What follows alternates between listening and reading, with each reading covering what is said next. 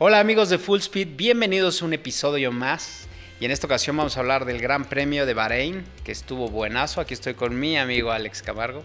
¿Qué tal David? ¿Qué tal? Pues ¿cómo viste este inicio de la temporada 2023? Bueno, como lo habíamos platicado, creo que no nos equivocamos en el dominio total de Red Bull. De hecho, yo estoy muy preocupado. Estoy muy preocupado, David, porque creo que esta va a ser una temporada un poco aburrida. Por lo menos la primera parte no veo quién le pueda llevar la batalla a Red Bull.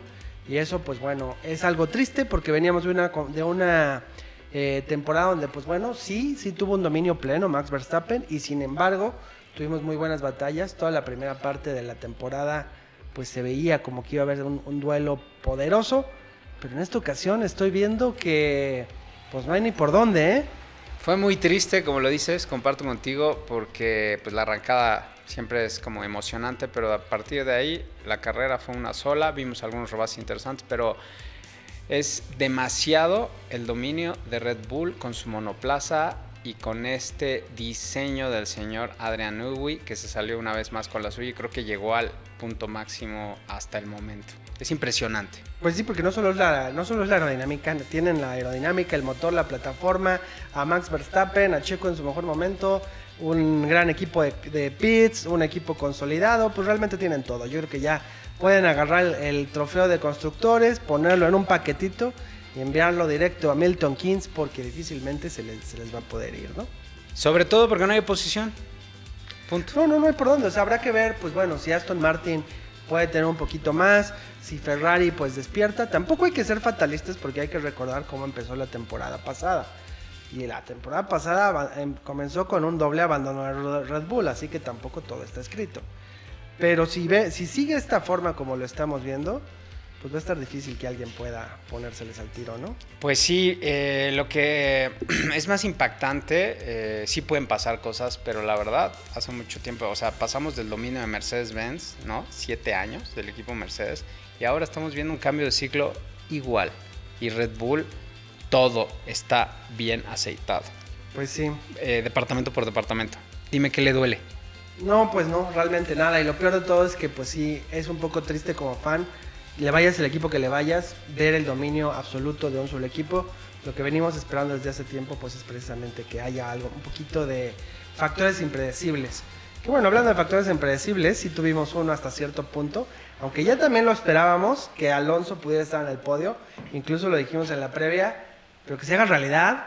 Qué joya, qué maravilla ver a Alonso de nuevo en el podio, su podio número 99. Seguro que rompe el 100 en esta temporada.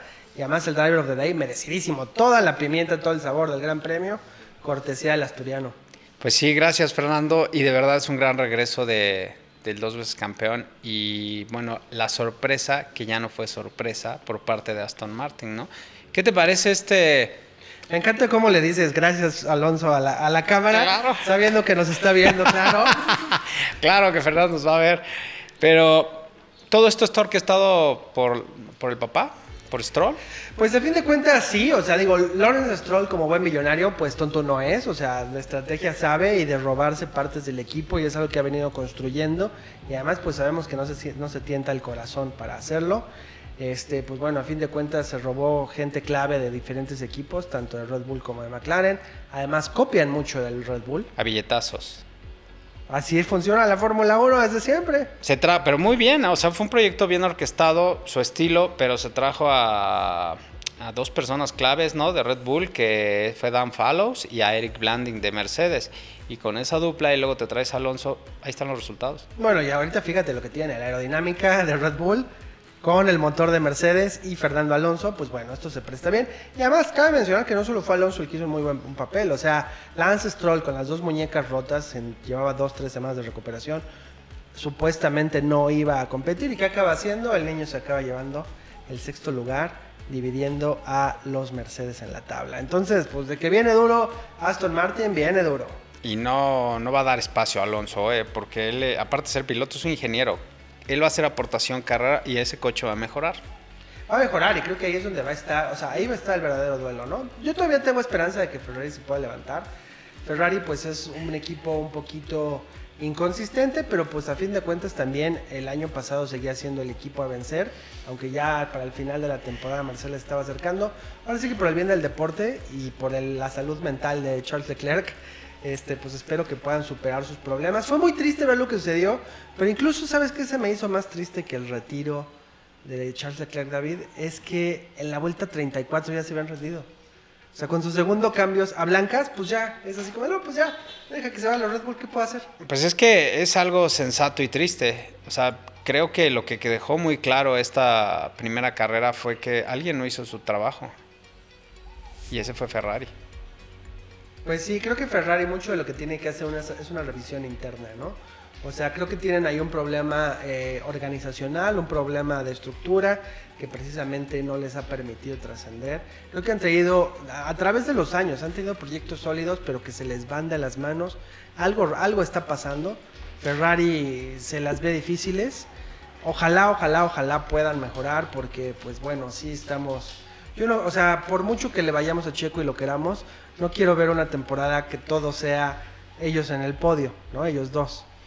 Ahora, si puede Sí. ser Checo ganándole a Verstappen, eso se podría más Se va a poner Y no solo interesante. para nosotros los mexicanos, para el mundo en general. De- depende la pista, pero tomando un poco lo de Ferrari, el desgaste de los neumáticos es impresionante. No, no hicieron nada, está todo igual en ese aspecto que es importantísimo. Va a haber carreras como esta de Bahrein que son súper abrasivas y no va a haber manera. Así vamos a ver cómo van a entregar la carrera en tal vuelta. Dicen, ya, bye. Sí, hasta aquí llegamos. Y pues bueno, aquí además lo preocupante no solo que se le, des- se le rompió el motor, sino que ahora pues también con la pena añadida, que pues ya pierden su primera unidad completa. Entonces les quedan dos cambios para toda la temporada, así que a futuro pues también veremos que tendrán penalizaciones.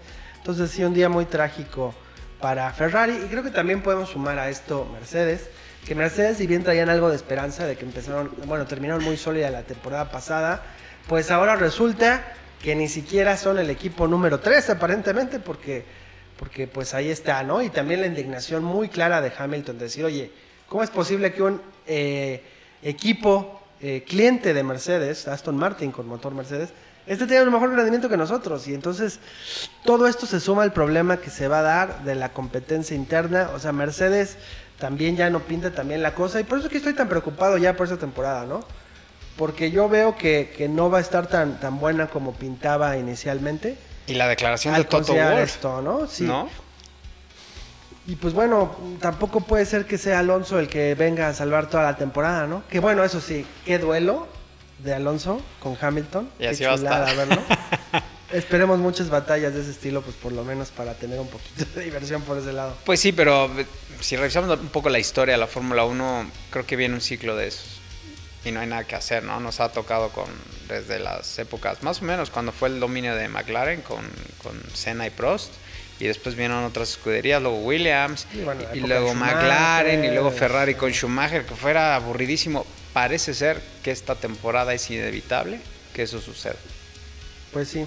Habrá que ver también pues qué puede hacer Checo. Pero bueno, pasando, eh, porque no todos son No, no, no. la tabla superior, como además tendremos que irnos acostumbrando a ver las demás. Eh, algo muy destacable, ¿sabes qué fue para mí?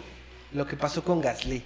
A pesar de que Ocon tiene su peor día en la historia, creo yo, porque qué día tan frustrante, pero también ahí pues es una desconcentración de su parte. Gasly calladito, iba muy mal, pasa de último lugar a terminar en noveno y por un punto hasta se iba a llevar el punto este, de la vuelta rápida, se le acabó llevando Wang Yusho, que bueno, no se quedó el punto, solamente hizo la vuelta rápida, pero Gasly pues un buen papel, ¿no? Bueno, ¿y qué me dices de, norteamericano con Williams? También, ¿no? Un sólido debut. Y de hecho, Williams. Dos que- notas muy importantes. No, definitivamente. Creo que también fue muy padre ver, por ejemplo, Albon sacando puntos para También. Williams en la primera carrera, terminando décimo. Y pues Logan Sargent, un decimosegundo lugar en su primera carrera. Pues muy, muy buen, muy buen logro, ¿no? Aquí lo que se deberían estar preocupando, pues ya es Alfa Tauri, que pues ahí estuvieron 2-3, pero se ve que. McLaren, qué tristeza. Bueno, McLaren, pues bueno, pobres de los fans de McLaren, pobre de Norris. Se ve que ellos sí que dieron un paso atrás. Mm, La verdad, mi corazón, una parte de mi corazón es de McLaren, ¿no? Por, por Ayrton Senna, pero qué mal. Una escudería con tanta historia, mal en el fondo.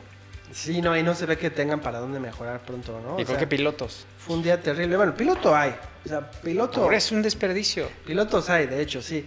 ¿Y sabes quién es el gran ganador de McLaren? Eh, Ricardo. Sí. A fin de cuentas se llevó 18 millones de dólares para no tener que lidiar con esta tragedia.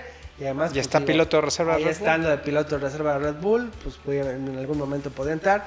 Y hablando también de pilotos de reserva, ya habíamos tenido, habíamos comentado de pues este miedo, ¿no? De que Ricardo pudiera eh, en algún momento tener que, que este, reemplazar a Checo. La verdad es que si siguen así de dominantes los Red Bulls, no hay amenaza para que Checo termine los dos años de contrato que tiene. O sea, su contrato termina el 24. Esto quiere decir que es toda esta temporada y en teoría toda la próxima temporada. ¿Quieres escuchar mi apuesta? Van a firmar dos años más a Checo. Pues en una de esas, si pueden ir por el séptimo. O sea, a lo que me refiero es, si no hay resistencia y es este dominio y Max Verstappen va por todo, pues va, van a, va a ser la dinámica eh, Hamilton-Bottas. La dinámica Hamilton-Rosberg va a ser difícil que se dé porque Checo no está tan cerca de la habilidad de Max. Queramos, lo queramos como lo que lo digamos. En algunas pistas, nada más. Sí, Nada más. como Bottas también tenía sus pistas. Pero creo que se va a dar dando de esa dinámica. Entonces, a Checo esto le conviene. Cuando no hay una pelea hacia los demás y él tiene a Max Verstappen a 10 segundos carrera por carrera consistentemente, su, su lugar en Red Bull está seguro. Solo cuando se acerque a mucho a Max o la otra competencia se acerque es que tiene algún riesgo. Así que yo creo que el más feliz de todo el fin de semana es Checo Pérez y vienes viendo hacia adelante. Y puede enfocarse en ir hacia adelante, ¿no? En cuidar, ¿no? Los Claro, bueno, y Entonces, si eres Red Bull y tú ya tienes este paquete y este dominio, ¿qué vas a hacer? Pues tú vas a dominar todas. O sea, sí sabes, sí es un poco lo, lo- lo- la ironía un poco triste de los deportes. Es que cuando eres extraordinariamente bueno acabas cayéndole mal a los demás. Lo hemos visto con los Patriots, lo hemos visto con Schumacher, lo hemos visto con Mercedes, lo hemos visto en innumerables situaciones. Y aquí es lo que va, va está empezando a pasar con Red Bull y se va a consolidar más. pero es que así son las dinastías. Formaron un gran equipo y era lo que se- fue lo que se notó todo el fin de semana. Es impresionante. Todos los departamentos están cubiertos. Van a tener errores como todos, sí, pero es complicado porque están funcionando perfecto. O sea, ver a Red Bull el día de la carrera cuando mandaron a Checo, ¿no? Al cambio de llantas. Y fácil, lo sabían, era como, bueno, va, ahorita recuperamos el segundo lugar, no hay problema, se acabó. Y sabes que no hay que demeritarlo en ningún momento, porque una vez más yo decía, a ver, está Aston Martin, que es una marca legendaria de autos que conduce James Bond. Está Mercedes, que es un conglomerado gigantesco, ocho veces, veces. campeón, ocho veces campeón Ocho veces. como constructores de la Fórmula 1, gran historia, inventaron el coche, todo lo que quieras. Luego tienes a Ferrari, ¿qué tengo que decir yo del caballero rampante? No, No, bueno. O sea, toda la historia del mundo, la Fórmula 1 no existe sin Ferrari. ¿Quién está arriba? Una marca de bebidas energéticas. Entonces, de que es un proyecto que tiene mucho interno, mucho mérito, mucho trabajo de Horner, de Nui, de toda la gente de Honda que logró hacer este motor de manera casi independiente, pues está ahí. O sea, Red Bull no es el que le tiene que bajar, los otros son los que le tienen que subir. Y es una buena lección para el deporte automotor. Así es, así es, que bueno, además ellos están presentes pues ca- prácticamente en todas las categorías, tienen un programa completo, o sea, digo, es un gran triunfo, sí puede caerle un poquito gordo, de por sí es un, un equipo que es bastante polarizador, Red Bull, pero pues de que el mérito está, el mérito está, ¿no? Que hagan su trabajo las demás escuderías, ¿no? Así es. Oye, ¿qué te parece Nico? Nico Hulkenberg. Nico Hulkenberg, va, pues también, o sea, dio... Está cañón cuando ves estos pilotos que están fuera un año y regresan y pum, dándole por todos lados, o sea...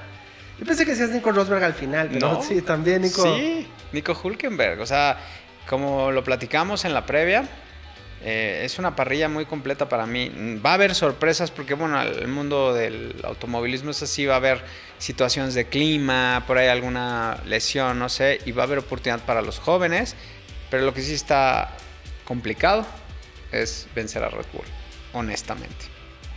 prácticamente imposible. Pero bueno, pues es- esto es todo por hoy. ¿Sí? Estaremos listos trayéndole eh, la previa del próximo Gran Premio y pues los invitamos a que le den like, comenten y síganos. Aquí estaremos con ustedes durante toda la temporada, aunque solo tengamos que comentar las victorias de Red Bull. Hay que vestirnos de otro color también, a lo mejor eso ayuda. Sí, ya vamos a traer nuestro, nuestro gear de Aston Martin y demás, porque ahora todos vamos a querer gear de Aston Martin. No, gracias, Alonso. Gracias.